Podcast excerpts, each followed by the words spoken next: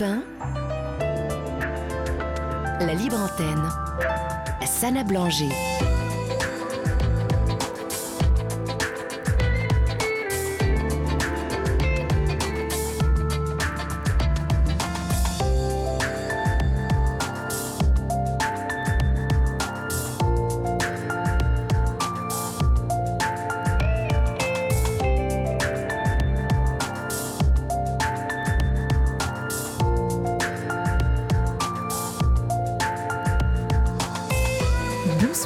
À tous, vous êtes sur Europe 1, c'est l'heure de la libre antenne.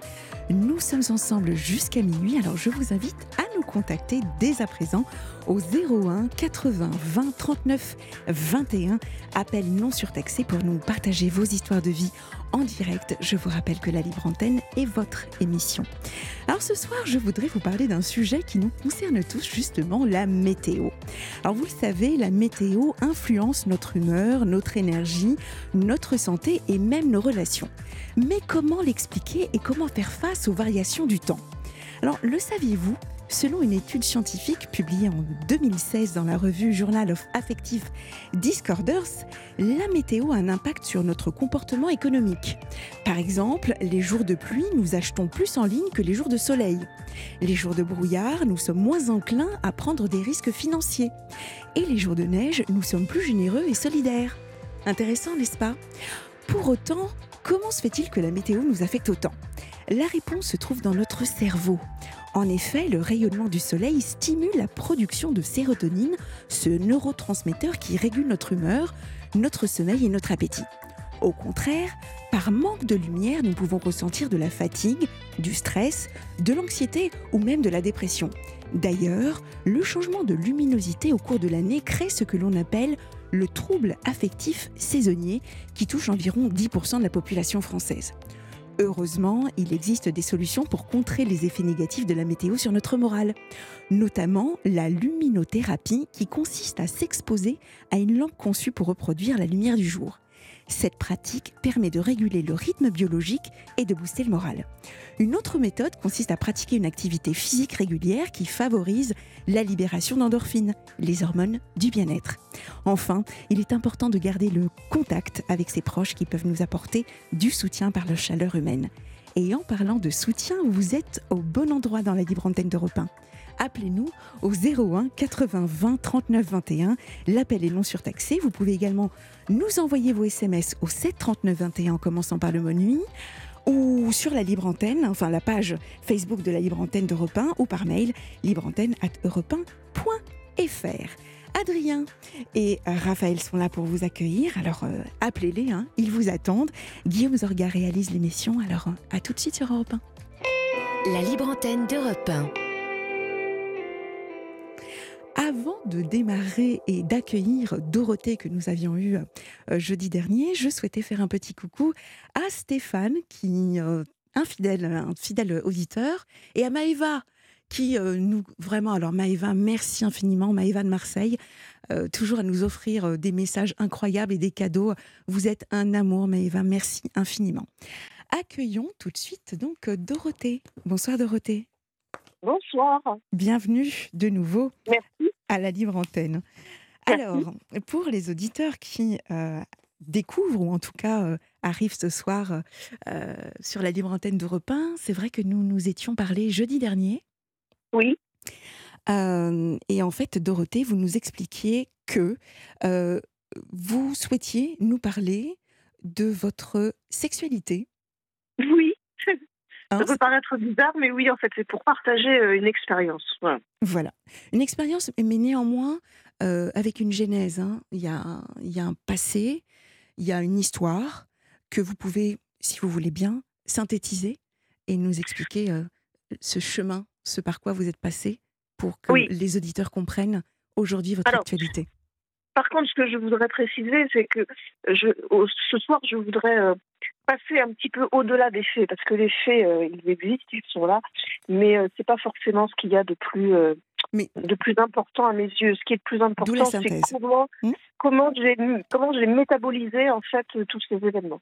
Donc pour les personnes qui ne m'ont pas suivi jeudi, j'ai raconté mon histoire euh, euh, au fil au fil des années où en fait bah, j'ai été euh, je, je, suis une multi-traumatisée. Mmh. voilà. J'ai eu tout, beaucoup de traumatismes et j'ai je suis arrivée à une situation aujourd'hui où j'ai mis un silence sur ma sexualité. J'ai mis sur pause. Je ne sais pas si c'est définitif mais j'ai mis sur pause et je me qualifie aujourd'hui d'asexuelle donc, ça ne veut pas dire que j'ai pas de sexe, ça ne veut pas dire que j'ai pas de sexualité, mais je n'ai pas de sexualité active, et c'est un choix. Et c'est un choix totalement assumé. Oui. Et que vous vivez très bien. Euh, c'est pas toujours facile, hein, je ne ah. vais pas vous mentir. Euh, c'est pas tous les jours facile, mais euh, en tout cas, c'est le chemin que j'ai euh, que j'ai choisi pour les, les temps les temps à venir. Alors Dorothée, quand vous nous dites c'est pas c'est pas forcément facile, c'est-à-dire plus concrètement? Euh, c'est pas forcément facile parce que euh, on est, enfin, les asexuels comme moi, on est un petit peu stigmatisés comme étant anormal.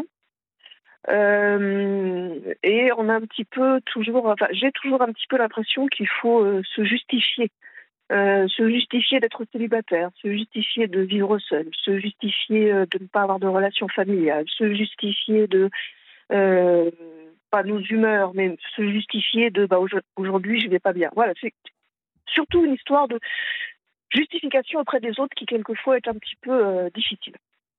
Alors, j'entends ce que vous dites. Parfois, euh, parfois, moi, je me dis que c'est peut-être plus euh, également le besoin de comprendre. Oui. C'est pas uniquement.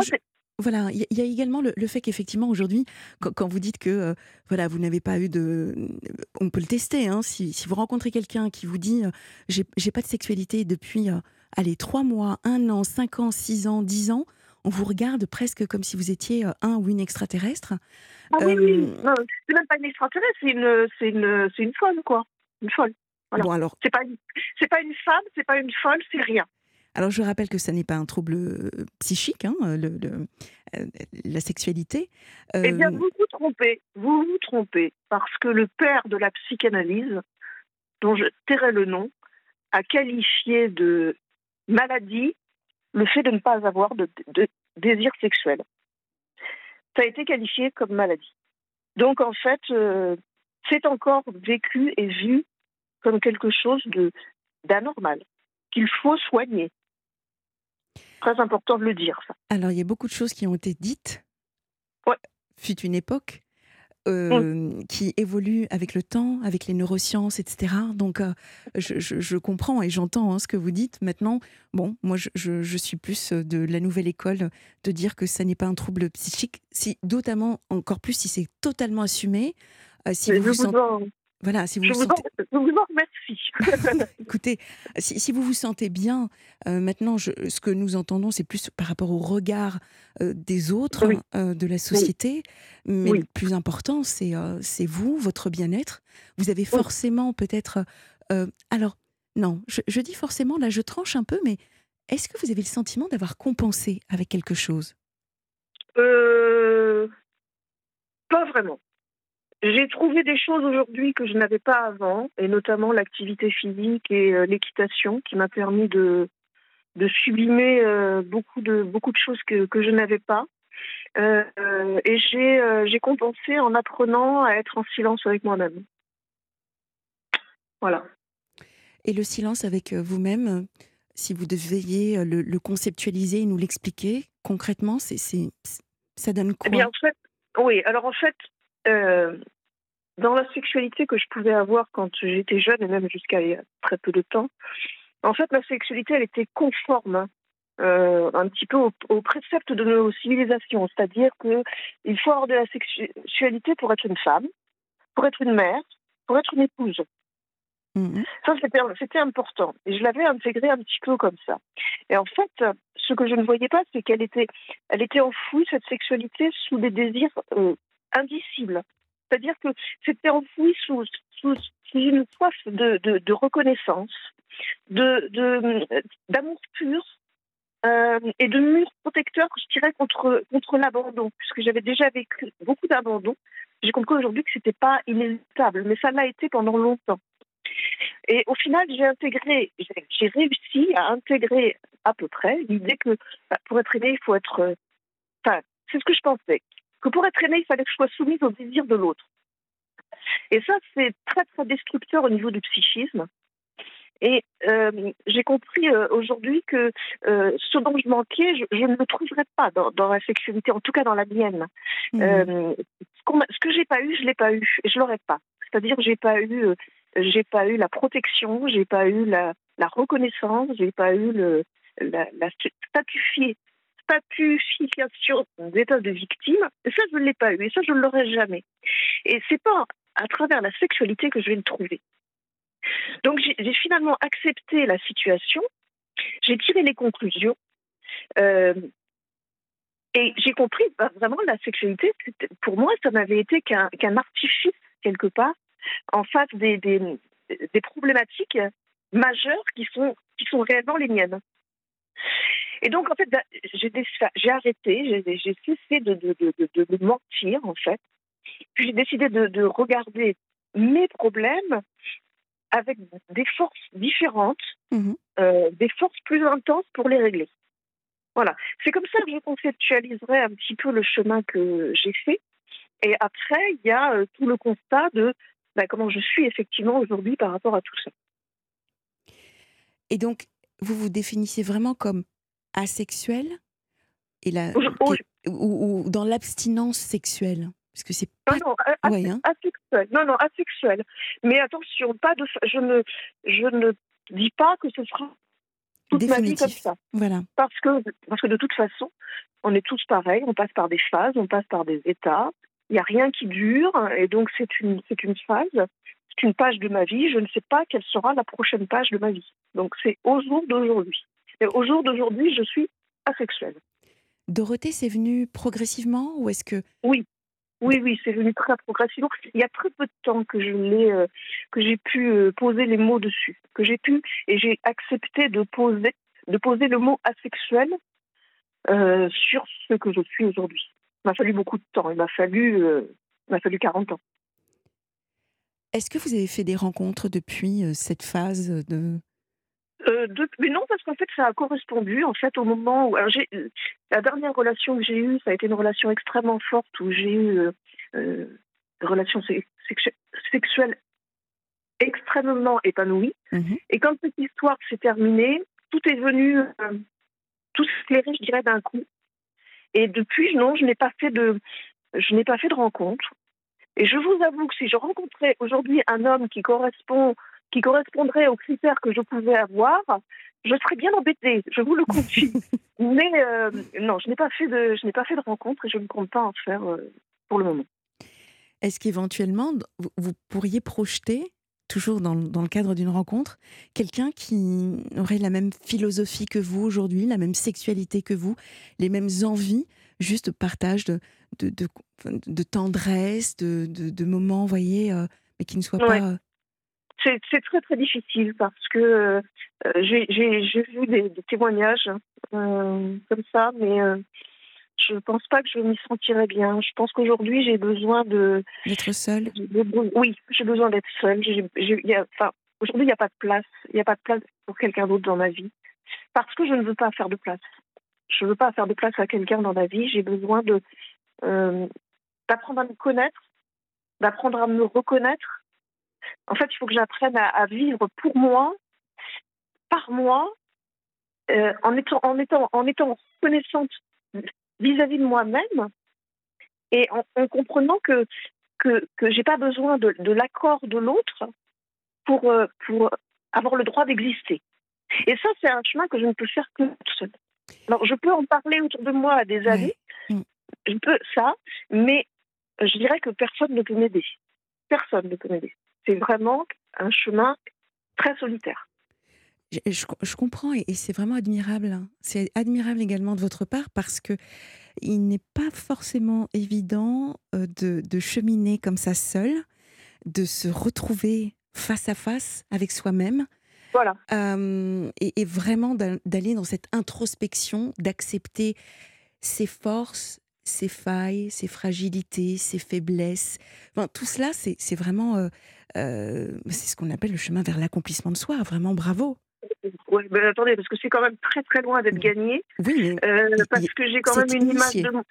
J'ai quand même une image de moi qui a été extrêmement dégradée c'est normal, euh, avec ce que vous et que je cherche encore, je cherche encore beaucoup, beaucoup l'accréditation de l'autre pour pouvoir être pleinement. Donc il y a des jours où c'est très très compliqué. Je vous avoue que depuis jeudi, ça a été compliqué pour moi euh, parce que j'ai eu des réactions par rapport à l'émission, parce qu'il a fallu que je les accepte.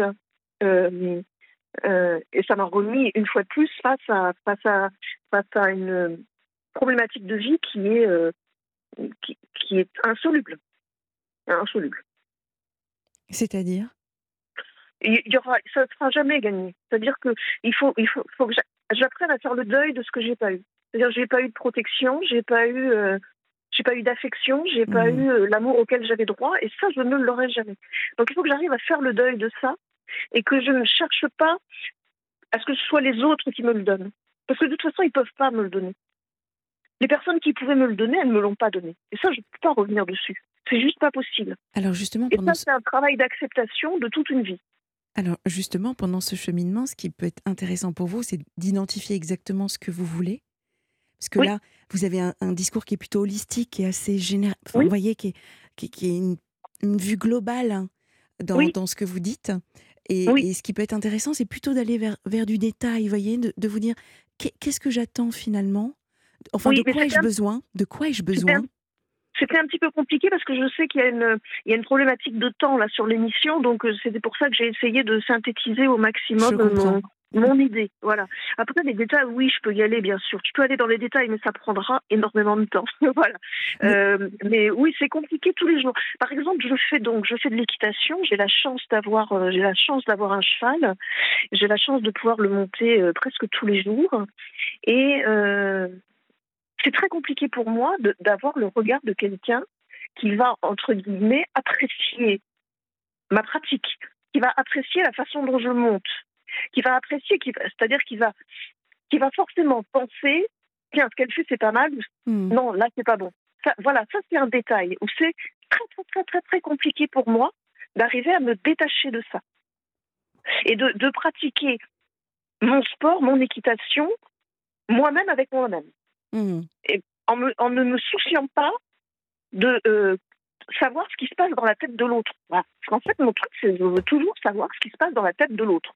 Et donc, comme je ne sais pas, ben, j'interprète. Et comme j'interprète, ben, j'interprète mal. Bon, Et donc, comme j'interprète mal, et ben, c'est le bazar.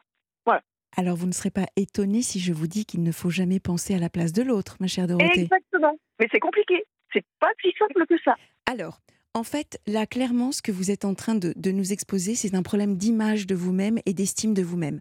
Alors, Oui. Je, je- je l'ai dit lors de précédentes ém- émissions, euh, la confiance en soi et l'estime de soi, ça n'est absolument pas la même chose. Pourtant, on pourrait penser que c'est la même chose, mais ça n'a rien Ouais. à voir. C'est vrai. La confiance en soi, c'est ce que nous sommes en capacité de faire. Oui. L'image de soi, c'est notre valeur. La, Oui. la confiance, vous pouvez la travailler toute seule, tous les jours, avec Oui. des choses que vous mettez en place pour être fier de vous, en vous disant, ben voilà, j'y suis arrivée. Et bien évidemment, des choses atteignables. hein. Oui. L'estime de soi, en revanche, Dorothée, vous, vous n'avez pas le choix. Il faut se faire aider, parce que c'est plus profond. Donc- Je l'ai fait. Je l'ai fait. J'ai fait, euh, j'ai fait 10 ans de psychothérapie. J'ai fait une, psych- j'ai fait une psychanalyse. Donc, j'ai fait ce travail-là. Mhm. Euh, je suis passée par là, mais ça n'a pas réparé. Ça n'a pas réparé. Un petit peu, peut-être. Un petit peu. Disons que ça m'a permis d'arriver à aujourd'hui pouvoir vous, dire ces mots-là. C'est Voilà, exactement ça. Autre chose aussi. Maintenant, euh, ça n'a pas, ça n'a pas guéri l'image. Ça n'a pas guéri l'image. C'est-à-dire que ce, qu'on me renvoie de moi, on me dit des choses me concernant que moi je ne peux pas concevoir. On me dit, des- on me donne des compliments que moi je ne peux pas recevoir. Je n'arrive pas. Je, je n'arrive pas parce que je suis emmurée. Je reste emmurée dans un, dans une image de moi qui est dégradée. Je vois tout à fait. Ça s'appelle Oui, la dysmorphophobie. Voilà, voilà. C'est comme si, euh, c'est comme si j'étais à côté de moi-même, quoi. C'est exactement ça.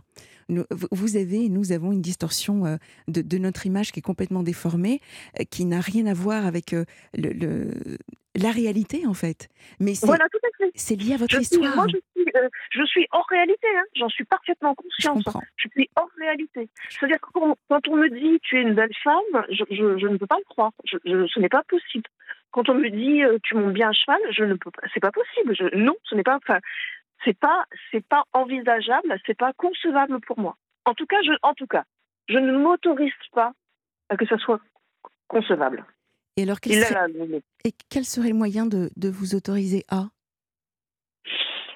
Encore accepter, continuer à accepter, accepter, accepter, accepter, et accepter donc ce qui s'est passé, mais accepter ce qui se passe aujourd'hui, ce qui se passera demain, C'est exactement ça. accepter que l'autre, quand l'autre me dit quelque chose, c'est lui qui me le dit et que je, je ne dois pas interpréter.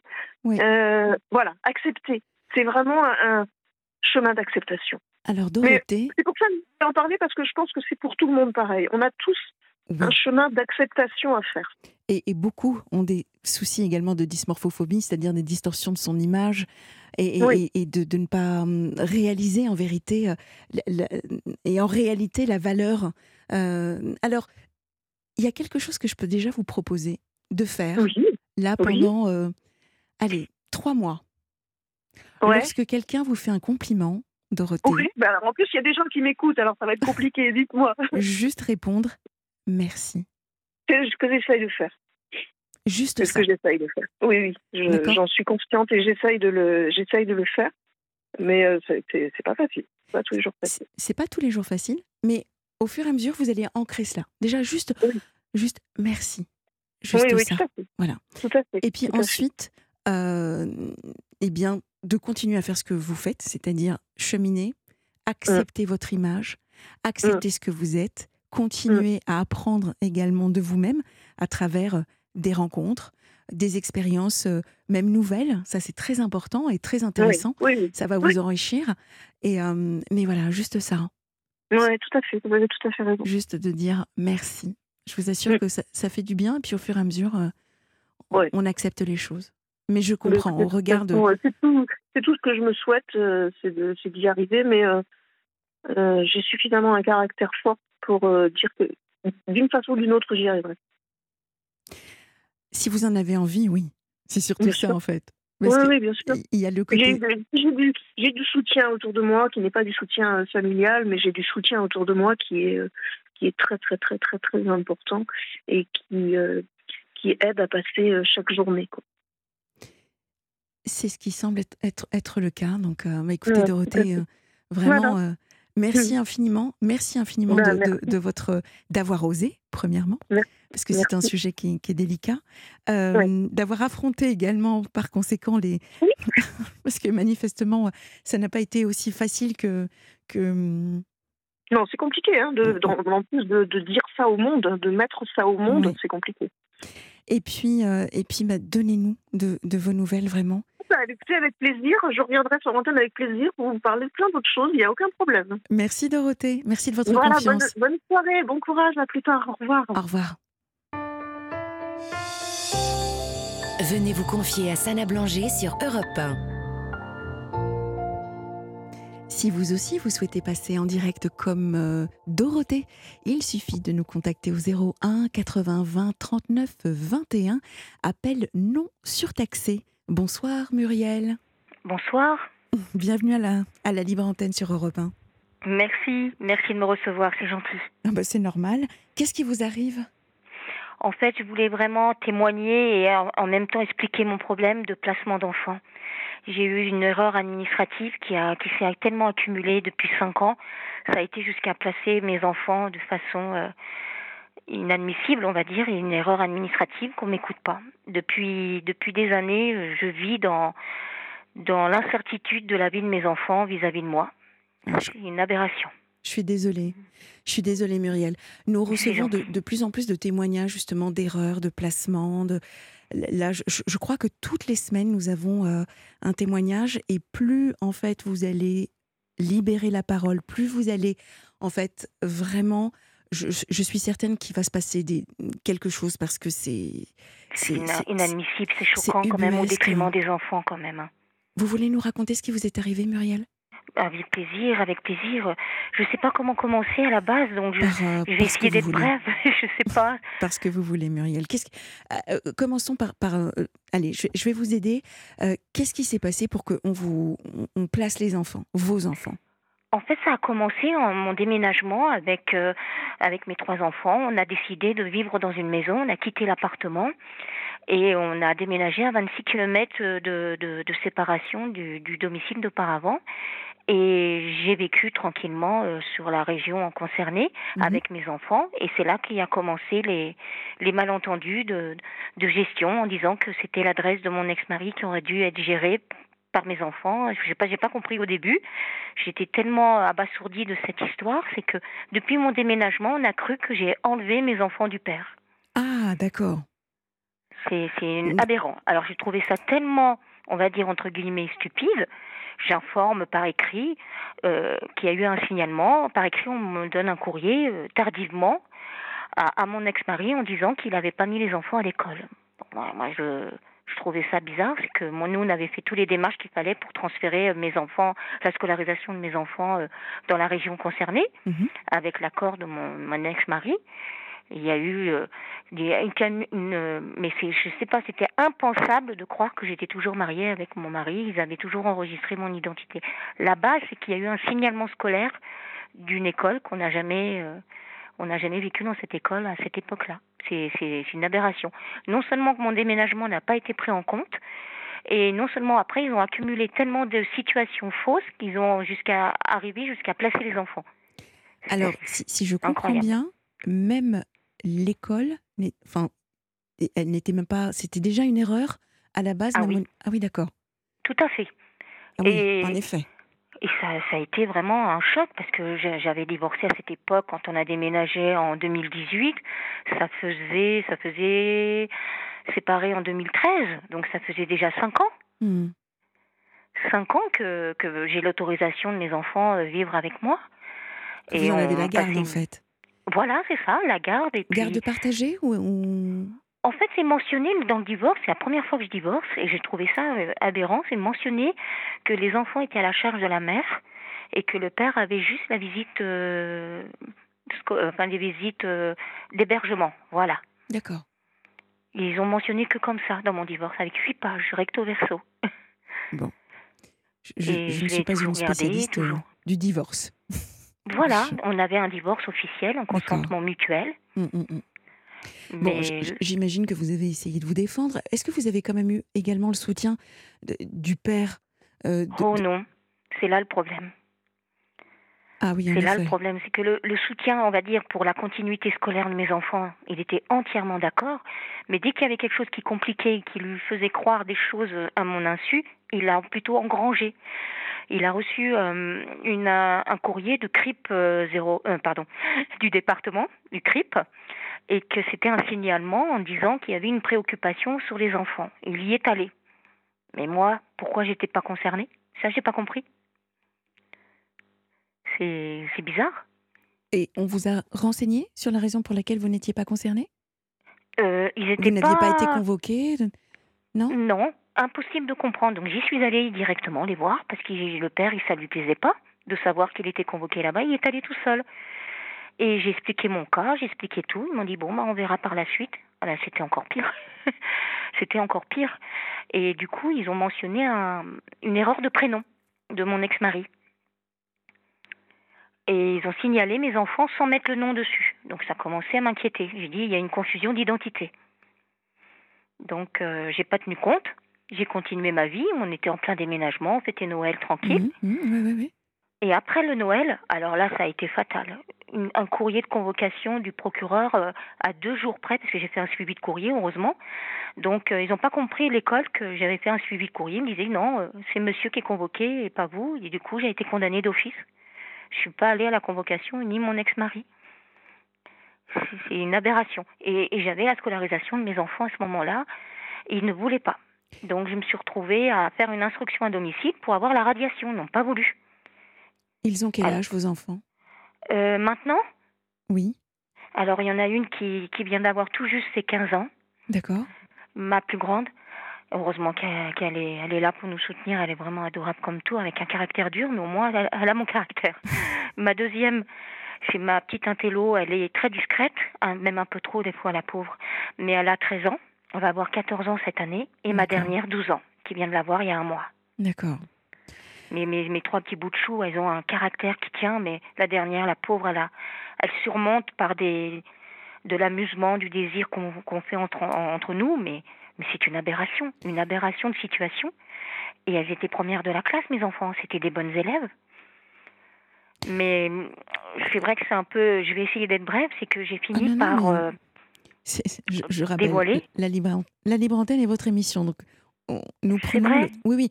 D'autant que c'est un sujet vraiment très grave, euh, que nous avons une accumulation de témoignages, euh, des faisceaux comme ça, qui, qui, convergent vers les mêmes incompétences, les erreurs, etc. Donc, euh, c'est vraiment. Euh, c'est horrible. C'est bah, C'est terrible, c'est terrible pour vos enfants, c'est terrible pour vous, c'est terrible pour, pour toutes les personnes qui vivent euh, cette injustice et, et, cette.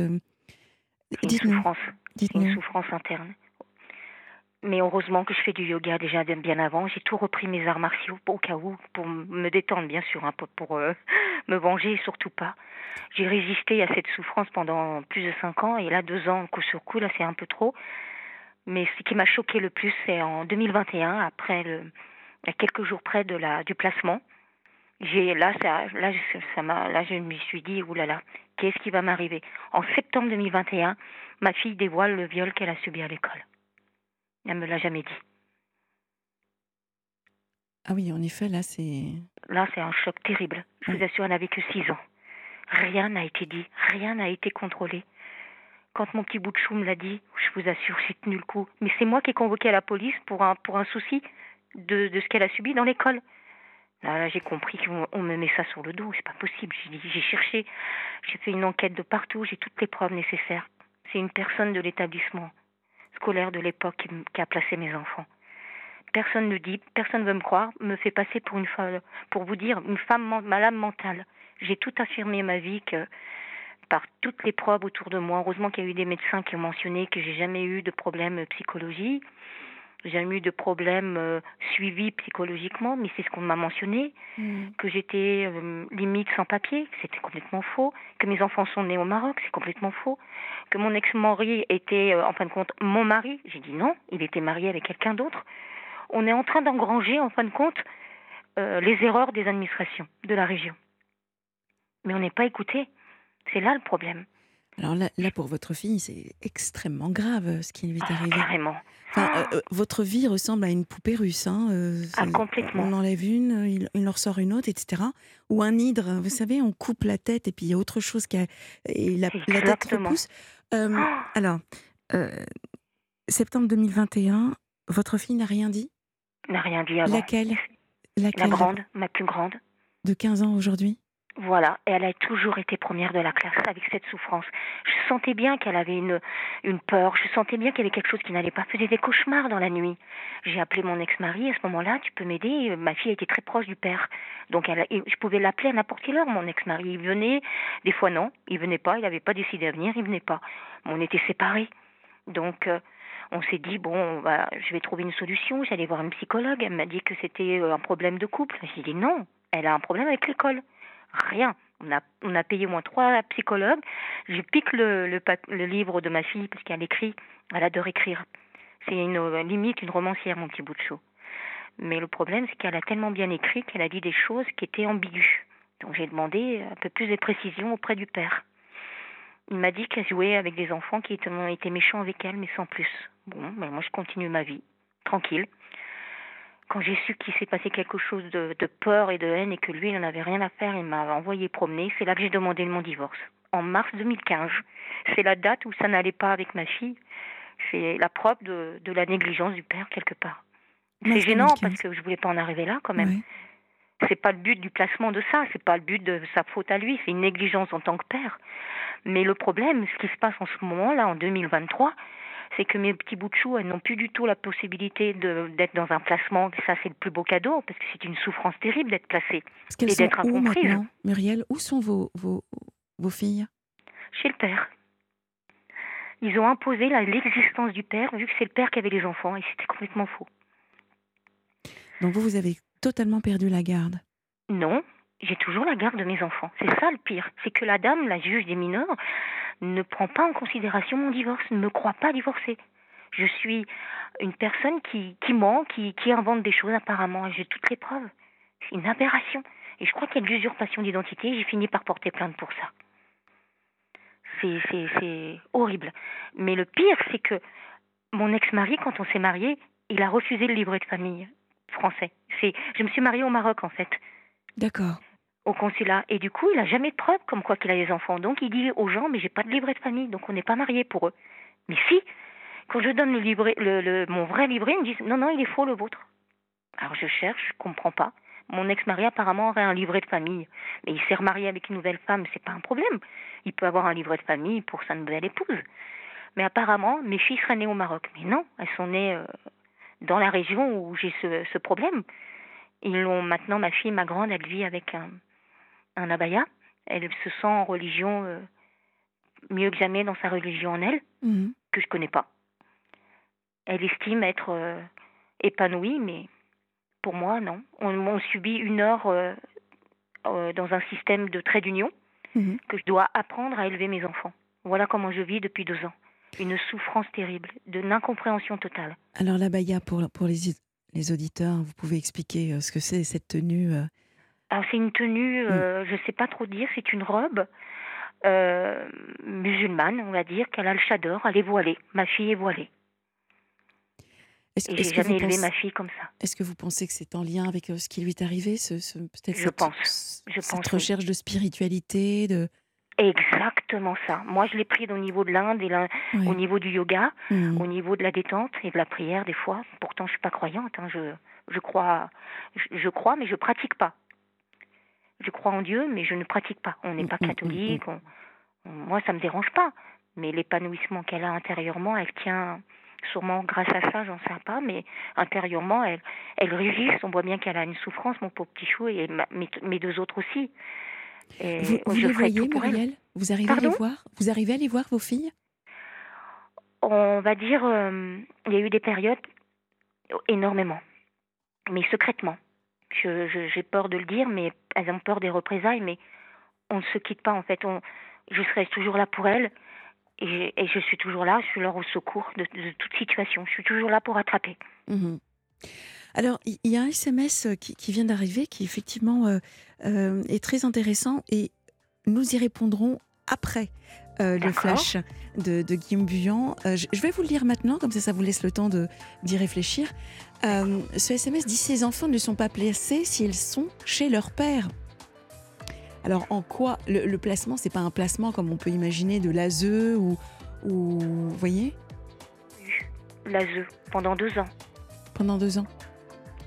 Deux ans et elles viennent d'être libérées le 17 juillet. Elles vont chez le père, mais elles ont défini leur père que c'était un enfant qui était dans le corps d'un adulte.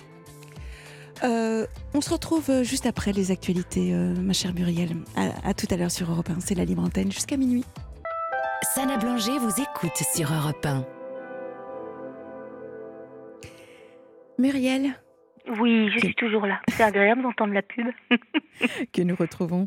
Euh, donc Muriel, Muriel, juste avant euh, euh, le flash, vous étiez en train de nous expliquer que hum, finalement, alors en termes de placement, hein, vous n'aviez pas, enfin vous rencontrez des difficultés administratives suite à des hum, successions d'erreurs c'est ça, euh, pour, euh, pour vos filles. Euh, alors au départ, hein, vous nous avez dit qu'ils sont, que vos filles étaient placées. J'ai pensé qu'elles étaient placées, mais en, en institution, ou en tout cas, vous voyez, pas en tout cas avec leur papa. puis finalement, ah, pardon Non, c'est placé au foyer. Voilà, ou dans un, un foyer, ou... en fait, non, elles sont avec leur père. Maintenant, en fait, elles ont été placées en avril 2021. Les gendarmes ont défoncé la porte, ils m'ont, enfin bref, j'ai subi des horreurs pas possibles aussi par là. Et ils ont pris mes enfants le 27 avril 2021. ils ont mis aussitôt mes enfants au foyer. Et à partir de là, c'est là qu'elles ont eu plus de chance avec leur père, de voir plus souvent avec leur père et le foyer en même temps. Mais c'est à la base, elles ont été placées du 27 avril 2021 et libérées le 17 juillet 2023. D'accord. Donc depuis, elles sont, elles sont chez, chez leur papa. Voilà. Et là, actuellement, elles n'ont jamais connu leur père puisqu'il m'a quitté la maison depuis l'âge de qu'elles avaient que deux ans et trois ans et quatre ans. Alors- Mais on se voyait constamment parce que bon, on n'était pas en guerre. On est, c'est pas, un- c'est pas un monstre, euh, on va dire envers ses enfants, mais une négligence. On a divorcé dans le système là. C'est, c'est une négligence de sur l'éducation de mes enfants. Je me suis sacrifiée énormément pour euh, aider mes enfants toute ma vie, pour ne pas être, on va dire, à l'écart de leur père. Elles ont été toujours en contact. Il n'y avait aucune difficulté euh, euh, de couple. Mhm. J'étais toujours en train de me chamailler avec lui, mais c'était à la rigolade. Ça n'a jamais été vraiment un choc pour mes enfants. Ils ont transformé ça en, en ils m'ont représenté avec la SE en me mentionnant sur un seul papier, en me mentionnant que j'étais hyper, comment ils ont mentionné, émotionnel, psychologiquement euh, euh, très euh, affectée au niveau des enfants, que j'ai représenté comme si que j'étais le trouble mental de mes enfants, quoi. Ils m'ont considéré comme ça. C'est humiliant. Je, je comprends. Et quelle est votre défense? Comment est-ce que vous, vous pouvez euh, euh, vous défendre par rapport à, à tout cela? Alors j'ai euh, appelé tous les psychiatres, tous les tout ce qui est service, on va dire docteur, et j'ai donné un historique de mon état de santé. Bah, tout a été dévoilé. Hein. Ils ont ils ont tout mentionné quand même mes grossesses que j'ai allaité mes enfants jusqu'à trois ans. Ça a été des choses très intimes, Mhm. jusqu'à au point de demander à un expert euh, sexologue du sujet qu'il y a eu avant. On allait me faire passer dans ce domaine-là. J'avais des difficultés euh, sexuelles. Je vous assure que j'ai un bon argument de ce côté-là, qu'il n'y a pas de problème là-dessus, mais je n'ai pas de difficulté de sexualité et je n'ai pas compris la base de ça. Donc j'ai fait ma petite enquête, vu que les avocats étaient très très lents. Bah, j'ai fait ma petite enquête. J'ai compris, j'ai toutes les preuves que bah, ce qu'elle a subi à l'école, bah, ils veulent me mettre ça sur mon dos. euh, Il n'y a aucun lien entre ce qui est arrivé à votre fille et, moi-même, je, je- je ne comprends pas trop. En fait, c'est par rapport au ce qu'elle a subi ma grande. Au lieu de le dire qu'elle a subi ça dans l'école, c'est chez moi. Ah D'accord. Et voilà. Bon, Alors, pour les auditeurs qui, qui arrivent.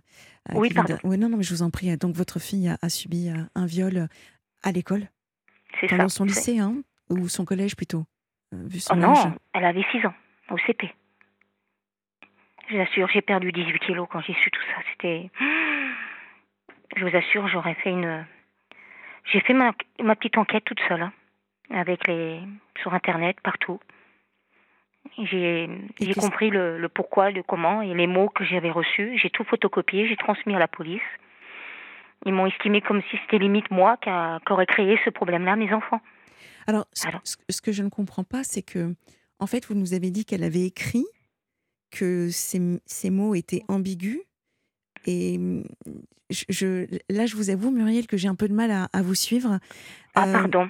euh, oui, En parce fait- que vous nous avez dit qu'elle elle a. Vous, vous êtes tombé sur un, un cahier dans lequel elle- Voilà. son journal, dans Oui. lequel elle, elle s'exprimait et que ces, ces mots étaient ambigus, mais par Voilà. conséquent, vous êtes. Mais alors, elle avait quel âge quand elle a écrit ça? Six ans. Elle avait 6 ans, elle a une grande intelligence. Et elle avait 6 ans quand j'ai demandé à avoir plus de détails avec mon, mon mari à l'époque. Et elle m'a laissé tomber, donc c'est là que j'ai demandé le divorce. Et après, j'ai fait tous les nécessaires pour, euh, pour protéger ma fille médicamentalement. Ils m'ont dit qu'elle était bien, elle suivait bien les cours, il n'y avait pas de problème. Mais l'école m'a dit de plus la mettre à l'école euh, le midi et deux. Enfin, déjà, il a cherché midi et deux, elle était Mhm. interdite d'aller à la cantine. Quel est votre message, Muriel? Qu'est-ce que vous souhaitez euh, qu'on puisse euh, Ouais. prendre le temps de regarder les papiers et de ne pas subir euh, une négligence, une erreur d'un mot qu'on qu'on reçoit ou de se méfier le moindre document que nous avons et de bien se, se protéger, de vérifier les documents qu'on a et de bien bien cerner les choses qu'on peut. Il suffit d'un papier et qu'on est détruite et de ne pas négliger non plus euh, les, les besoins de nos enfants. Des Mhm. moments, l'harcèlement, tout ça, elles ont, que, elles ont connu que ça. Et elles ont toujours été une, des grandes battantes, mais de jamais en vouloir aux enfants, mais c'est surtout les administrations qui créent toujours ces malentendus-là.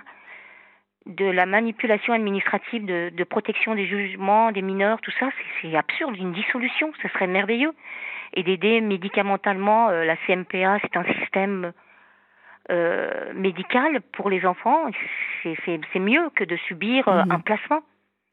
J'entends. C'est n'importe quoi. En tout cas, vous, c'est ce que vous vivez aujourd'hui. Voilà. Là maintenant, mes enfants se sentent un peu plus détendus. Elles n'ont plus la pression de d'être contrôlées, suivies, mais elles ont quand même une personne qui vient de temps en temps à la maison pour leur dire que c'était votre vie avant, alors que c'est pas ça. C'était pas leur vie. Ils imposent des choses qui ne correspondent pas à notre vie. Hmm, C'est monstrueux. J'entends. Là, j'ai demandé au secours au JAF, au juge des affaires familiales. J'ai expliqué depuis cinq ans, je subis ça. C'est la porte d'à côté du juge des mineurs. Elle fait un pas, elle demande ma vie et il y a la preuve dessus. Elle me dit que non, vous n'êtes pas divorcé. Bon bah, vu que je suis divorcée depuis, 15 euh, depuis 2013, ils vont bien se rendre compte quand même que, Vous avez, que vous je mens avez- pas. Est-ce que vous avez un avocat ou une aide juridique ou quelqu'un pour vous accompagner Alors c'est ce un- que j'ai fait. Ouais.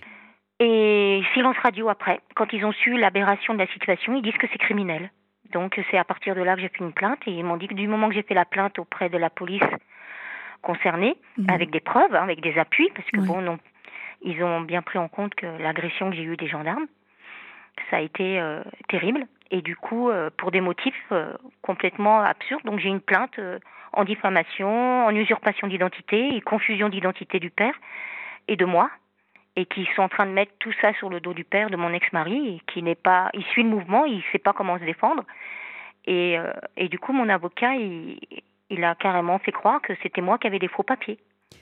Et ils ont mis tous les soucis de la situation, de l'erreur de l'association et de la SE, Mhm. et de la référente qui me qui a appelé mon ex-mari sous un autre nom. J'ai dit non, c'est pas lui mon mari à l'époque. C'est une aberration, une accumulation et de conflits d'intérêts pour moi.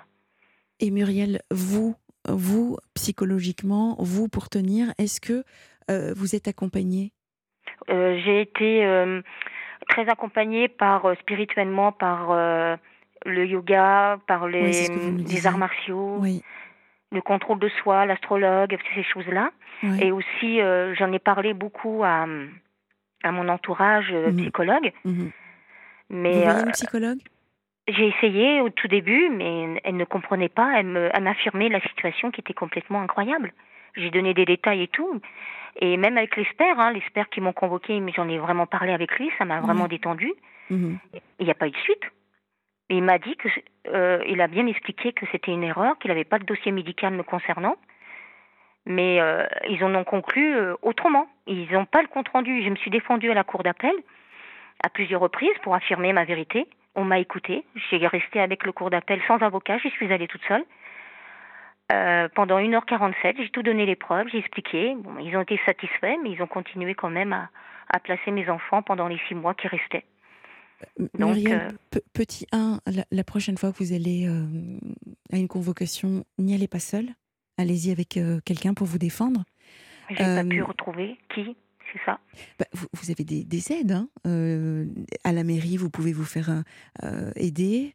Euh, également, vous savez, parfois, vous avez des assurances. si vous avez une carte bleue, il y, a- il y a des banques qui offrent également des, des- des aides. Vous avez des associations qui sont là également pour vous aider. Enfin, il y a pléthore, pléthore, vraiment pour vous. Là, vous avez besoin d'aide, tant sur le plan psychologique, un soutien vraiment pour, pour pouvoir vous, vous aider, vous accompagner et vous soutenir, vos Et amis, de me vos proches. surtout. Oui. C'est ça. Euh, alors, c'est c'est un peu confus. hein. Moi, je vous avoue que je, je- je suis un petit peu perdue dans, dans, dans ce que vous nous racontez. euh, parce que, à oui, oui, non, mais à 6 ans, on apprend, on apprend à lire et à écrire. Mais elle était très douée, elle est très, elle a une grande intelligence. Elle savait déjà écrire beaucoup déjà avant. Elle savait déjà à l'âge de 5 ans. Elle est, elle a toujours écrit des mots, elle a toujours dit ce qu'elle pensait, et elle le disait même euh, qu'elle elle a le français. euh, Mm. Elle a jamais redoublé de sa vie. Il n'y a aucune difficulté euh, au niveau de ce côté-là. Et elle avait, elle, elle a toujours été adorée par les profs. Il n'y avait aucun problème. Je comprends. Et ce que je vous recommande, en tout cas, vous faire aider au niveau juridique, donc trouver un avocat ou quelqu'un qui va vous accompagner. Et ce qui va être intéressant, puisque votre fille écrit très bien, très très bien, je suis sûre qu'elle tient ça de sa maman, écrivez, Écrivez votre histoire, Muriel. Écrivez-la. je suis en train de faire. Voilà, je suis en train d'écrire un livre. Ah ben, ok. Donc posez les mots M-A-U-X avec des mots MOTS, qui permettront également de, de structurer un petit peu plus tout ce qui vous arrive, parce que c'est vrai que même moi, j'ai eu un peu de mal à, à, comprendre, ou en tout cas à vous suivre dans, dans, ce que vous nous avez expliqué, ce qui peut parfois peut-être mettre un peu de confusion dans les gens. Euh, donc c'est pas forcément de la mauvaise foi ou, de la mauvaise volonté, mais juste un souci de compréhension dans, dans ce que vous expliquez. Donc l'écriture euh, va permettre de restructurer euh, mm. tout ce que vous êtes, tout ce que vous avez vécu, et surtout, surtout, euh, de vous aider à nous en face, à vous croire dans, dans ce que vous pouvez euh, nous expliquer. Qu'est-ce que, je, qu'est-ce que je peux vous souhaiter, Muriel, pour la suite? Qu'on puisse euh, trouver des solutions à la situation et me poser des milliers de questions. Je me sens tellement limitée des moments, je ne peux pas tout dire. Mais ma pauvre, ma fille, elle ne mérite pas. Mes trois filles ne méritent pas elle ne mérite pas d'être classée et que je demande à avoir la dissolution de ce système de vie euh, d'ADSEA. C'est lamentable, c'est lamentable. Je comprends. Mais mon rêve, c'est d'être aidée par vous-même et qu'on puisse m'écouter et donner des preuves, des documents. J'ai tout fait par écrit pour éviter les confusions. Je suis normande et vivre dans le sud, des moments, les, les expressions ne sont pas les mhm. mêmes. Et j'ai essayé à plusieurs reprises de me faire écouter et comprendre. Et ce qui s'est passé d'ailleurs, mon pauvre petit chou, elle a été obligée de s'exprimer auprès de la police de ce qu'elle a vécu. Donc tout a été dit, tout a été écrit. Euh, toutes, euh, les preuves ne sont pas regardées. Je voudrais que le procureur puisse m'entendre et de regarder le pour et le contre. Et s'il y a un moindre doute, il demande des administrations compétentes à, à mmh. demander les preuves. Elles sont toutes là. C'est une évidence. Mais il ne faut pas changer de nom et ni de prénom. Il ne faut pas faire la confusion du nom de quelqu'un d'autre. C'est sûr. Muriel, dans tous les cas, vous avez tout notre soutien et si jamais des auditeurs euh, nous contactent pour, euh, pour vous apporter à, leur, à la fois du soutien et de l'aide, euh, nous n'hésiterons pas à vous mettre en relation et en contact, d'accord? Oh, C'est gentil, bah, merci de tout cœur et merci de votre écoute. Heureusement que vous êtes là, ça fait du bien. On parlerait des heures et des heures avec vous. C'est gentil, Muriel. Bon courage, vraiment. Bon courage à merci beaucoup, merci à vous. Et à, et à vos filles. Au revoir. Merci, au revoir, merci. Vous aussi Laissez votre message à Sana Blanger au 01 80 20 39 21. Numéro non surtaxé, Europe 1. La libre antenne sur Europe 1, c'est jusqu'à minuit. Vous pouvez nous contacter au 01 80 20 39 21. Appel non surtaxé pour passer en direct comme Lydie. Bonsoir Lydie. Oui, bonsoir. Bienvenue à la libre antenne. Merci, merci à vous. Qu'est-ce qui vous arrive Lydie? Euh, ben, en fait, je vis des choses assez, euh, on va dire, injustes depuis euh, de nombreuses années, depuis la séparation en fait avec le père de mon fils. Mhm. au départ, ça se passait bien, on va dire. La séparation a date d'il y a plus de dix ans, en 2011. Tout se passait très bien jusqu'au moment où il a refait sa vie en 2015-2016 et là, on va dire que tout a basculé. Euh, il a changé du tout au tout. Il était menaçant, agressif. Il faisait des histoires pour rien. Il m'a accusé de maltraiter notre fils. J'avais la garde au début. Mhm. Et euh, du coup, en fait, euh, sans preuve, sans rien, on m'a cataloguée comme une mère manipulatrice, une mère toxique. Donc, du jour au lendemain, j'ai perdu déjà la garde de mon fils. sans que monsieur ne prouve quoi que ce soit devant le juge des affaires familiales, en fait.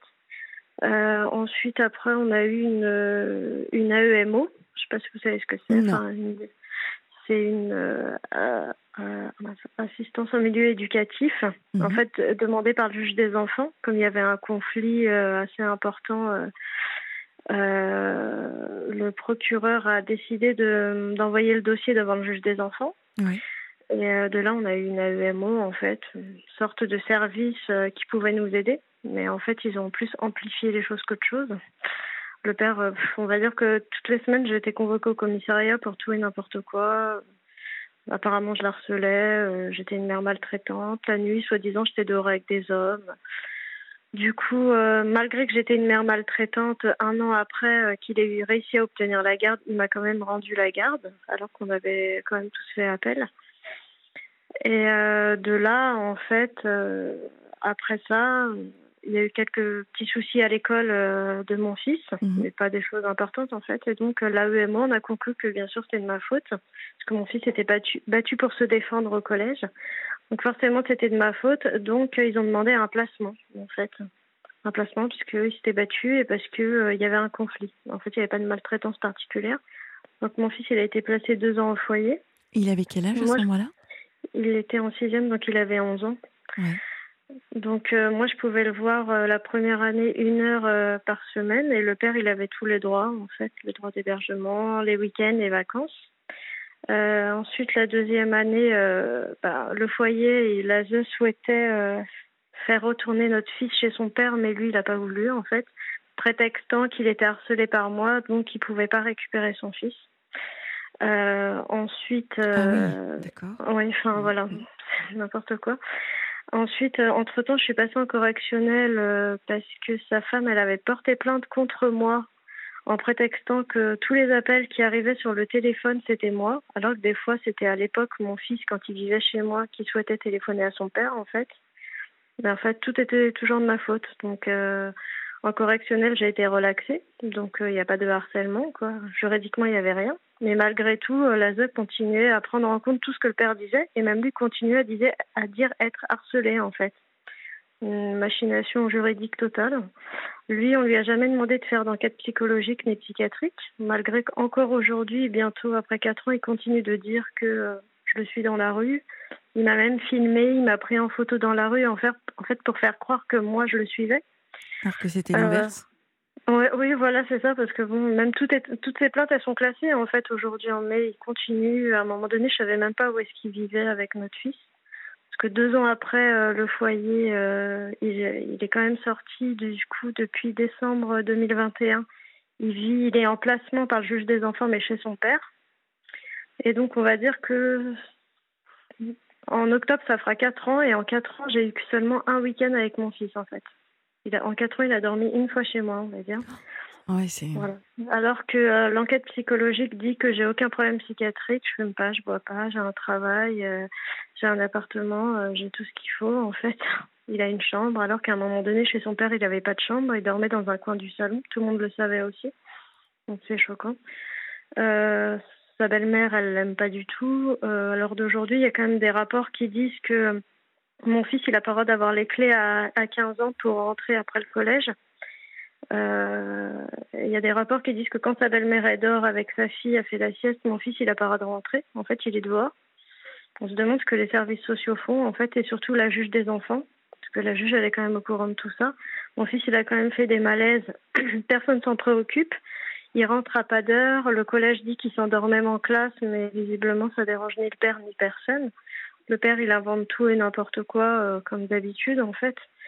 Et euh, bah, en fait, par chance, l'aide sociale à l'enfance souhaitait enfin que je puisse avoir euh, des droits ouverts, donc des hébergements et des vacances avec mon fils. Mhm. Et malheureusement, la juge a dit non parce qu'une fois j'ai eu un problème de voiture et d'autres fois j'étais malade. Donc voilà, en gros, vous n'avez pas le droit d'être malade en tant que mère, vous n'avez pas le droit d'avoir un problème quelconque.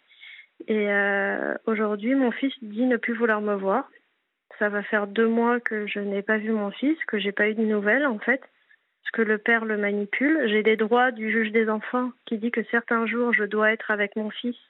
Et ça fait deux fois que je dois aller au commissariat porter des plaintes parce que le père il fait des non-présentations. Euh, quand mon fils il est censé être avec moi, il l'envoie chez ses grands-parents euh, paternels à Coulommiers en Seine-et-Marne. Et euh, tout le monde lui monte la tête.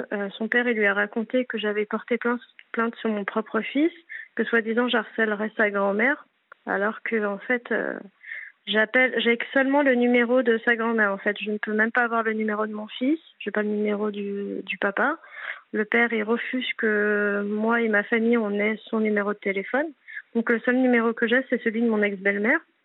Donc, euh, comme il n'est pas censé être chez elle, mais qu'il est censé être avec moi, des fois j'essaye de la contacter. Elle bloque mon numéro et ils disent à mon fils en fait que je la harcèle que quand il était au foyer, je venais jamais le chercher, alors que je, suis tout, le temps venue, en fait.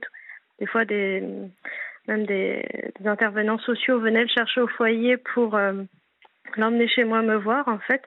Même des fois, il y avait des intervenants qui venaient chez moi, ils se demandaient ce qu'ils venaient chez, ce qu'ils faisaient chez moi, en mmh, fait. Mmh. Ils étaient même gênés parce qu'il n'y avait pas de, il n'y avait pas de raison. On m'a juste reproché en fait d'être insistante parce que souvent, bah, je demande des informations sur mon fils que je n'ai pas. Donc, je suis une maman, c'est un peu normal que je veux savoir ce qui se passe dans la vie de mon fils. Euh, quand il y a des choses qui vont pas, bah, J'insiste un petit peu parce que des fois ils ont du mal à répondre, ils n'ont pas les informations ou bien simplement euh, c'est tellement une injustice que bah des fois je suis énervée. Mais non, ça c'est pour eux c'est pas normal en fait. Vous voulez voir votre enfant, c'est pas normal. Vous aimez votre enfant, en fait, c'est pas normal. Mais un père qui s'en occupe pas, comme là, euh, il fait en sorte que je puisse pas avoir mon fils pour les vacances comme c'est convenu par le juge des enfants, mais lui-même est en vacances et le délègue à ses parents. Il n'est même pas avec lui, en fait. C'est ce que l'aide sociale à l'enfance m'a dit. Donc, en fait, c'est ça qui est un peu choquant. Donc, euh, je devais partir en vacances avec mon fils. Il a tout fait pour euh, que mon fils dise aujourd'hui qu'il veut pas partir avec moi et mes parents. C'est les vacances qu'on devait faire ensemble. Mmh. Donc c'est euh, juste horrible en fait. Donc aujourd'hui je sais même plus quoi faire parce que j'ai beau parler, j'ai beau montrer toutes les preuves du monde, j'ai beau crier haut et fort, mais je suis pas écoutée en fait. Non, on entend juste euh, Madame, euh, elle, elle revendique, Madame, on n'entend que parler d'elle, elle pose trop de questions et elle fait trop de demandes, voilà. Elle appelle trop les services sociaux, donc aujourd'hui en gros, c'est ça, on se focalise même pas sur le fait que euh, mon fils, un enfant a peut-être besoin de sa mère, c'est juste madame, elle appelle trop les services. C'est très choquant. Ah, ah, alors, euh, merci pour ce sourire à la fin parce que euh, je suis extérieure de tout ça, neutre forcément, mais je peux mhm. vous dire que je me contiens. C'est. Je me contiens de ne pas m'énerver. Hein. Oui, non, mais c'est. C'est très très difficile. C'est vraiment très difficile. Oui, c'est pour ça quand les gens même me disent autour de moi, euh, euh, ne t'énerve pas. Bah, des fois, j'ai envie de dire, euh, vis ce que je vis et on verra. Parce que rester calme une fois, deux fois, mais après, c'est impossible en fait. Lydie, comment vous faites pour tenir? Je sais pas. Moi non plus, je ne sais pas. Je suis malade en fait aujourd'hui. J'ai ah, comme un Covid long en fait. Enfin, j'ai pas le Covid, mais. Voilà, je suis, je suis malade en fait. J'ai déjà un travail, mais pour vous dire, j'ai même perdu mon travail avec tout ça. Donc, c'est super. En fait, on m'a enlevé mon enfant, j'ai perdu mon travail, je suis malade. Mais on va dire que je suis encore debout. Qu'est-ce que vous souffrez de quoi aujourd'hui? Euh, Une encéphalomyélite myalgique. Donc, euh, vous avez des, des, maux de crâne euh, constants à répétition En fait, c'est des symptômes comme le Covid long. D'accord. Donc, en fait, des difficultés. Dites-nous un peu plus c'est comme une fatigue chronique. En fait, j'ai des intolérances alimentaires. Des fois, je suis très fatiguée. Je peux avoir des douleurs partout, mal à la tête, euh, des pertes d'équilibre. Et c'est ça que j'essaie d'expliquer à l'aide sociale à l'enfance euh, depuis plusieurs mois, depuis l'année dernière. Que du coup, j'étais en fait, j'étais en arrêt depuis octobre dernier. Mhm. Et que du coup, malheureusement, il y a des fois, je ne pouvais pas spécialement me déplacer parce qu'on me demande d'aller quand même assez loin de mon domicile pour aller voir mon fils ou même aller le chercher. Ouais. Et donc, euh, je demandais juste au service social d'être un peu indulgent. Et c'est ce que j'ai essayé d'expliquer à mon fils. Aujourd'hui, il me reproche de, de ne pas m'être présenté à toutes les sorties. J'essaie de lui expliquer en fait que c'est pas de mon fait, qu'on ne facilite pas forcément la tâche et que c'est un peu compliqué. Et du coup, en fait, je ne sais pas ce qu'on lui raconte parce que lui, maintenant, me dit euh, ça, ça me regarde pas. Voilà. Donc, euh, voilà. Bon, alors euh, déjà merci, euh, merci de nous avoir appelés. Euh, le fait de parler déjà, ça va vous faire du bien. ensuite, concrètement, vu tout ce qui se passe, on, se demande ce qu'il y a en premier à faire dans les priorités de votre actualité aujourd'hui. Est-ce que c'est d'abord de vous reposer et de recharger les batteries euh, pour revenir plus forte et vraiment plus armée, plus solide, avec toutes les informations et surtout les bonnes personnes pour pouvoir enfin vous retrouver vos droits, euh, retrouver du travail, retrouver votre fils. Il y a pas mal de choses. Vous, vous avez envie de commencer par quoi? Euh, par aller mieux déjà, pour hein. retrouver mon fils. Mm, mm, mm. Ouais. Euh, par rapport à votre fils, qu'est-ce que vous avez mis en place pour garder du lien avec lui, même si aujourd'hui, euh, ça fait deux mois qu'il ne vous parle plus? Euh, bah, J'ai essayé de lui écrire en fait. Je lui ai écrit plusieurs courriers, mais je crois que son père il lui a pas donné. Donc comme là il est censé être chez ses grands-parents paternels et que le 1er août c'était son anniversaire et que du coup je devais le voir bah, hier. et qu'il a fait une non-présentation d'enfant et que je voulais fêter son anniversaire en fait. J'ai même pas pu lui fêter euh, non plus, j'ai pas pu l'appeler Ah, en fait. c'était son 1er août. anniversaire. Ouais, le 1er août. Du coup, je lui ai envoyé un courrier avec tous les autres courriers que je lui avais déjà envoyés chez ses grands-parents paternels, en espérant que eux lui aient donné, je sais pas. Donc même euh, l'éducatrice de l'aide sociale à l'enfance m'a dit que c'était pas sûr que même ses grands-parents lui donnent. Hmm. Donc il fallait tout faire passer par elle. Donc ça qui est choquant parce qu'elle-même me dit des choses, donc euh, on voit qu'elle est quand même consciente de ce qui se passe.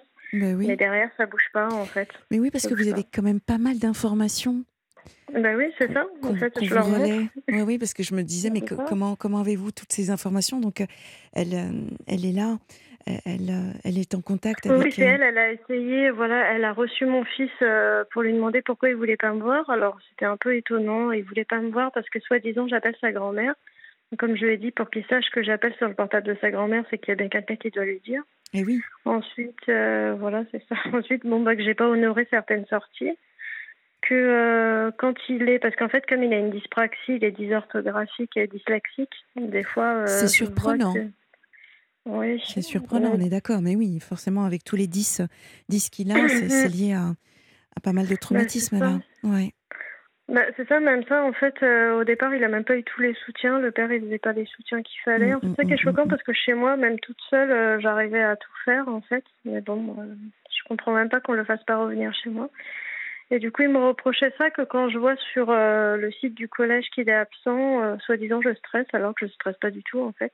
Et parce que je demande euh, pourquoi il était absent et que, soi-disant, je suis censée savoir qu'il a des rendez-vous médicaux. Alors que même l'éducatrice lui a dit que moi je suis pas au courant, donc je suis pas censée savoir. Euh, après, c'est vraiment des choses. En fait, c'est des choses étranges, euh, comme si on a l'impression que c'est plutôt le père qui parle, parce que le père il veut pas que je sois au courant en fait des choses.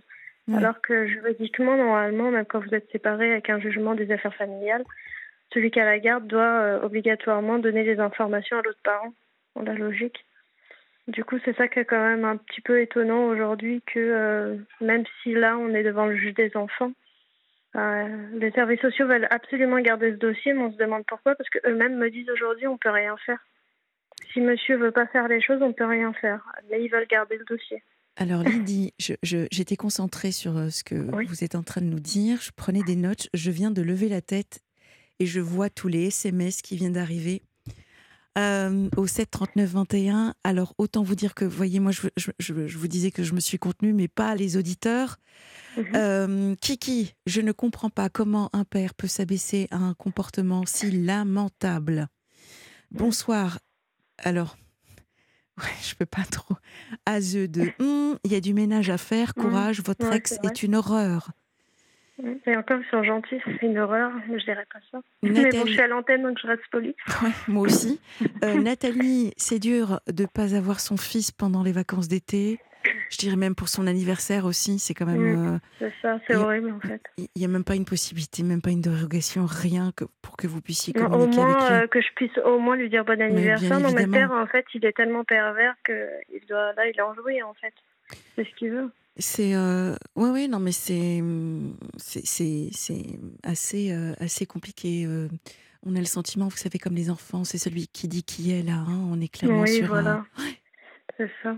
En plus, même la dernière fois quand mon fils m'a appelé, honnêtement, j'avais l'impression d'avoir son père au téléphone. Il m'agressait en me disant oui, t'as porté plainte sur moi. Enfin, comme si qu'une maman elle va porter plainte sur son enfant. Mais, euh, du coup, Ouais. en plus, ce qui était choquant, c'est qu'en fait, il, il accusait l'éducatrice de l'aide sociale à l'enfance de lui avoir dit ça, alors que cette éducatrice, elle le connaissait même pas. Et comme elle est nouvelle, elle l'avait jamais vu en fait. Ouais. Voilà, en fait, mais bon, après, dans la conversation, j'ai compris qu'en fait, c'est quelqu'un qui lui avait dit que, l'éducatrice avait dit que, mais euh, en fait, l'éducatrice, elle a juste dit au papa, quand vous étiez pas venu, euh, madame, elle est allée au commissariat, c'est tout. Et monsieur, il a grossi en disant que moi, j'avais porté plainte sur notre fils. Alors vous avez sa nouvelle femme qui euh, a un ro- qui joue un rôle. Vous avez donc son Ouais. père, vous avez les grands-parents. Euh, Vous aujourd'hui, qui est de votre côté? Qui vous soutient? Qui vous aide, Lydie? Euh, bah, j'ai une avocate, mais là, je pense qu'elle doit être en vacances parce qu'elle répond pas, malheureusement. Sinon, j'ai ma famille et quelques amis. Et votre avocate, qu'est-ce qu'elle dit par rapport au à, à- à C'est la quatrième que j'ai. Voilà, encore une fois. avocate. oui, mais écoutez, il y a tellement, il y a tellement d'incohérences, il y a tellement de, C'est ça. enfin c'est bah, tous les avocats, en fait, ils vous disent la même chose. Faut pas se froisser avec le juge des enfants. Euh, mais bon, en gros, euh, parce que c'est vrai qu'en fait, malheureusement, euh, comme mon fils, souvent, il va plus ou moins dans le sens du père. Mais bon, il faut dire qu'en fait, il est toujours avec lui depuis bientôt quatre ans. Donc, mm. comme il est sous l'emprise, on va dire que voilà.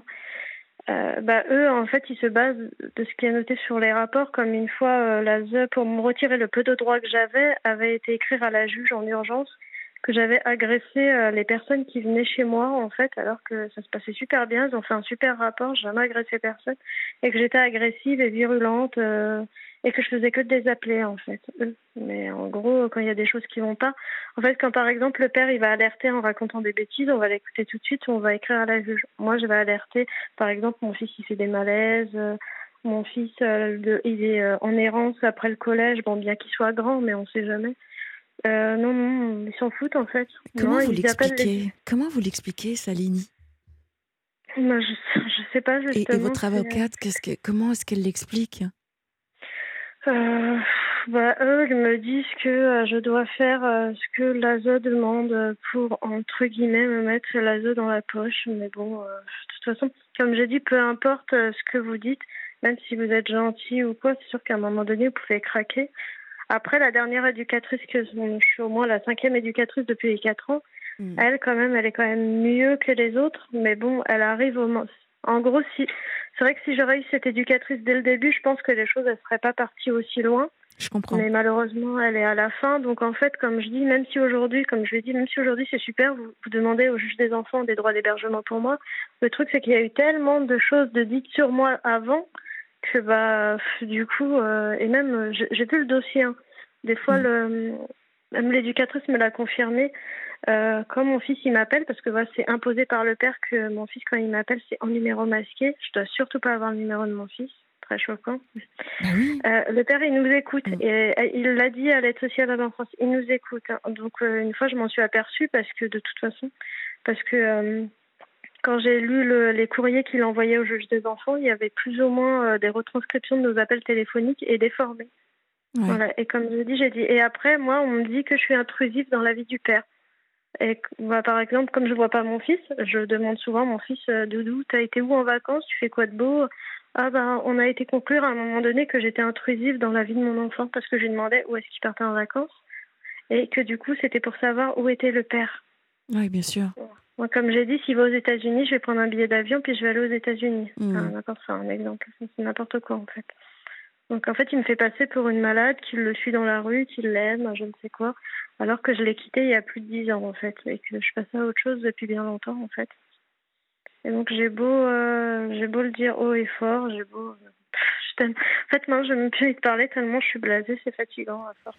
Alors, vous, vous, avez reçu un SMS d'Yvette hein, qui dit bonsoir. En avez-vous parlé à un mhm. procureur de la République Oui, j'ai porté plainte. Ouais. Racontez oui, même au début, au début du, du, du placement, j'ai même euh, des, porté plainte en fait contre tous les organismes avec toutes les preuves de tout ce qu'on m'a accusé qui était faux. Ben non, tout est classé parce que j'ai l'impression que comme c'est l'aide sociale à l'enfance, en fait, ça fait plus ou moins partie de l'État, on dirait. Enfin, je sais pas comment on appelle ça. Mais du coup, en fait, comme des avocats m'ont déjà dit, quand vous attaquez la c'est comme si vous attaquez l'État. C'est pour ça qu'en fait, ils sont protégés, ces gens-là. Ils peuvent raconter ce qu'ils veulent, ces paroles d'évangile. Eux, ils vont dire, euh, ils écrivent ce qu'ils veulent dans les rapports. Vous, vous pourrez dire à la juge que c'est pas vrai ou démontrer, mais eux, euh, comme c'est eux qui l'ont dit, comme c'est eux qui l'ont dit, bah, c'est, forcément vrai, en fait. Est-ce que vous avez entendu le témoignage de Jean-Pierre il y a quelque temps, qui nous a appelé euh, concernant le combat pour sa fille Zoé? Ah non. non. Vous pouvez retrouver ce, témoignage en podcast. Il donne énormément, énormément, énormément de conseils. Euh, mm. En fait, euh, Jean-Pierre et sa fille sont victimes et ont été victimes de violences euh, conjugales pour, pour Jean-Pierre et, ensuite donc par, par, sa femme. Et mm-hmm. elle, elle, battait également leur fille Zoé. Ah. Et, ça et c'est tout un chemin de croix comme vous pour essayer de reconnaître ses droits, pour essayer de récupérer sa fille. Et, euh, et donc à l'antenne, il nous a donné beaucoup, beaucoup, beaucoup de conseils euh, quand on est concerné également, euh, comme vous. Donc, mhm. vraiment, dans un premier temps, je, vous invite à aller sur, sur le, site Europe 1 et de réécouter le podcast de Jean-Pierre. Vraiment, petit. Oui, j'écouterai, oui, merci. Ensuite, bah, comme, comme Yvette, si, si, vous avez vraiment des conseils à donner à, à Lydie, 7 39 21 par SMS. Moi, ce que je vous propose, c'est qu'on fasse une petite pause musicale et puis peut-être que d'ici là, nous allons recevoir encore d'autres SMS au 7 39 21 pour aider Lydie à, se sortir de cette situation. Donc, euh, ça, vous va, Lydie? On se retrouve juste après oui. Euh, Matador. Sana Blanger vous écoute sur Europe 1. Lydie, que nous retrouvons suite à Lydie, si on, on, essaye de recontextualiser très rapidement un placement, euh, on peut dire abusif Oui, c'est ça. C'est ça, hein euh, Tout un organisme, en tout cas une juge qui... Euh, comment dire En tout cas, qui écoute plus manifestement le papa que vous. Ouais. Oui, même, même euh, ils écoutent même. J'ai l'impression qu'elle écoute même plus le papa que Lazo, ce qui est très étonnant en fait. Parce que quand on m'a quand euh, on m'a dit qu'il demandait des droits d'hébergement, j'étais toute contente en fait. Je me disais super parce que souvent quand Lazo demande euh, propose au juge, les juges acceptent en fait la plupart du temps. Mais là, manifestement non. C'est pas le cas pour moi en fait.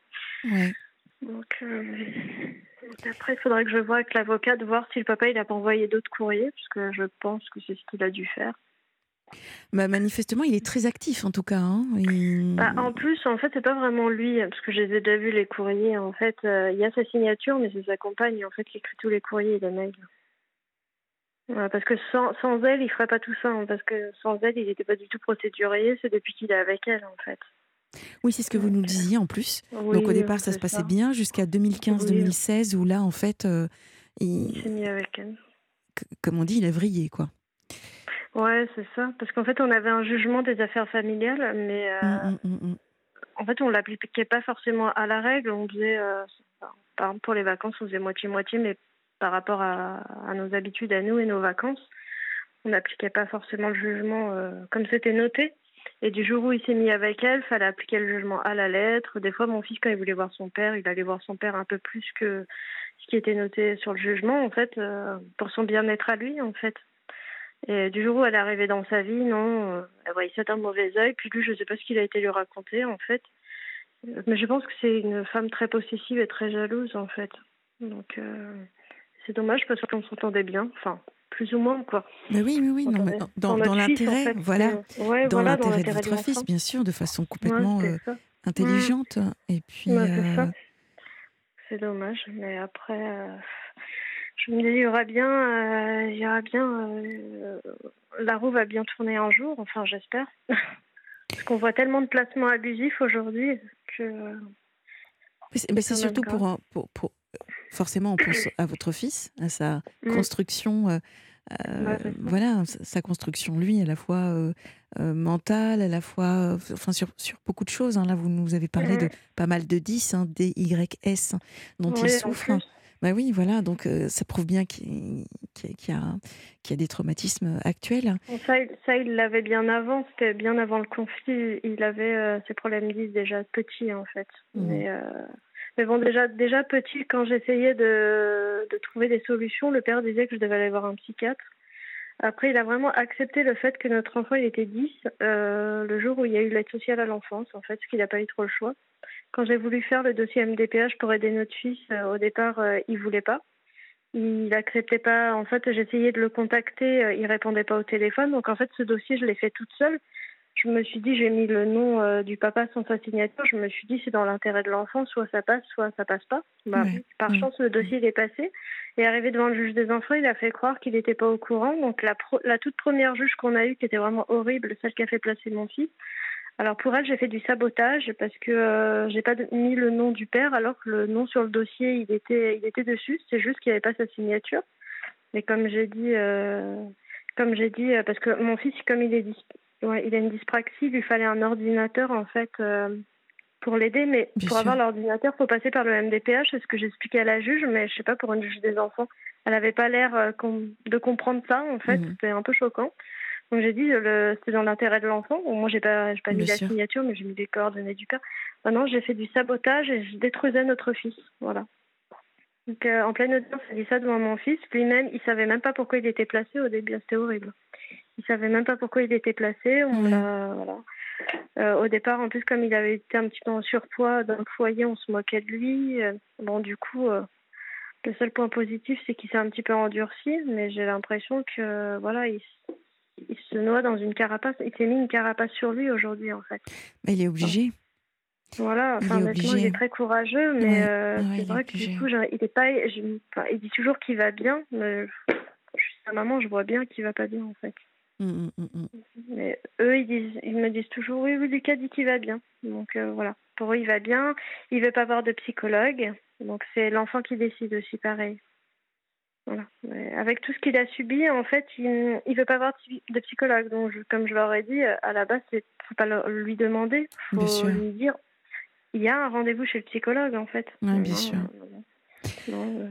bon, Lydie, là, effectivement, euh, manifestement, la, enfin comment dire, c'est un peu compliqué pour vous, mais c'est surtout en termes d'énergie. Euh, d'énergie, je peux comprendre que vous soyez euh, fatigué. Alors nous avons reçu un SMS d'ailleurs de, de Michel que je vais vous lire. Euh, bonsoir Sana, je vous envoie mes coordonnées pour transmettre à Lydie euh, afin de lui donner quelques conseils concernant son état de santé bien cordialement. Donc Michel, euh, mhm. surtout, voilà, on, vous communiquera les, coordonnées de, ah, Michel. Euh, alors moi, je suis complètement d'accord avec Michel, c'est que là, la priorité, comme je vous l'ai dit, c'est dans un premier temps, d'abord, c'est de vous reposer, Lydie. Vous en avez besoin. Ah et oui, il faut ménager votre monture. Et ça, ça va être primordial pour pouvoir ensuite attaquer de front euh, la suite.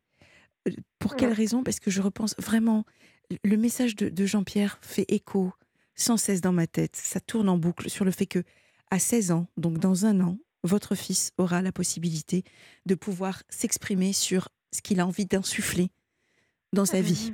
D'accord Donc un an.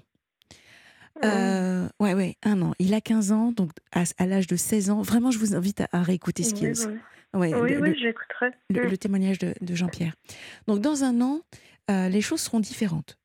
On va mm. écouter, en tout cas, votre fils aura plus de poids mm-hmm. en ce qui concerne euh, ses, ses, besoins et ses envies. Donc, un an.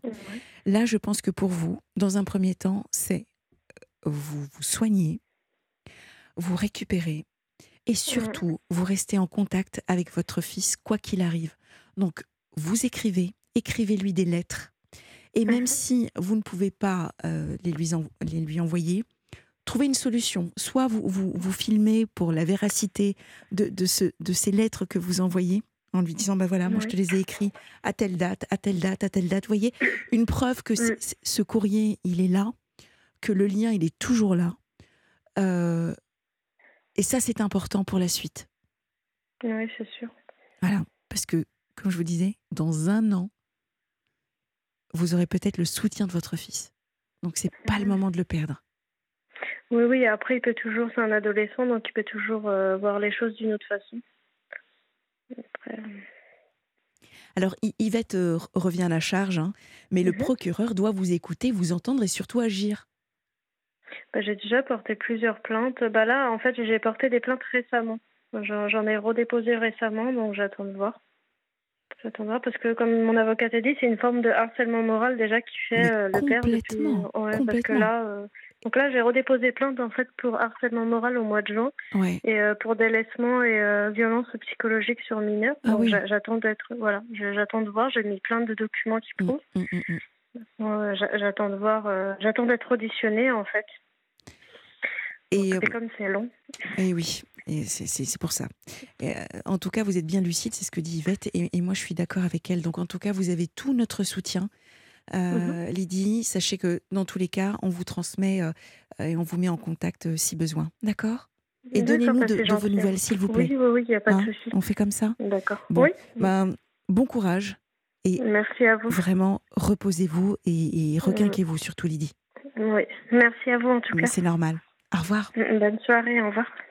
Un grand merci à Dorothée, Muriel, Lydie pour leur confiance et leur courage. Merci infiniment à Yvette, à Kiki, à Michel, à toutes les personnes qui, euh, étaient présentes euh, ce soir sur la libre antenne d'Europe 1. Je vous donne rendez-vous donc euh, demain soir à 22h pour de nouvelles confidences. Vous avez rendez-vous tout de suite avec le flash de Guillaume Buan et tout de suite après le programme de la nuit. Je vous souhaite une douce nuit.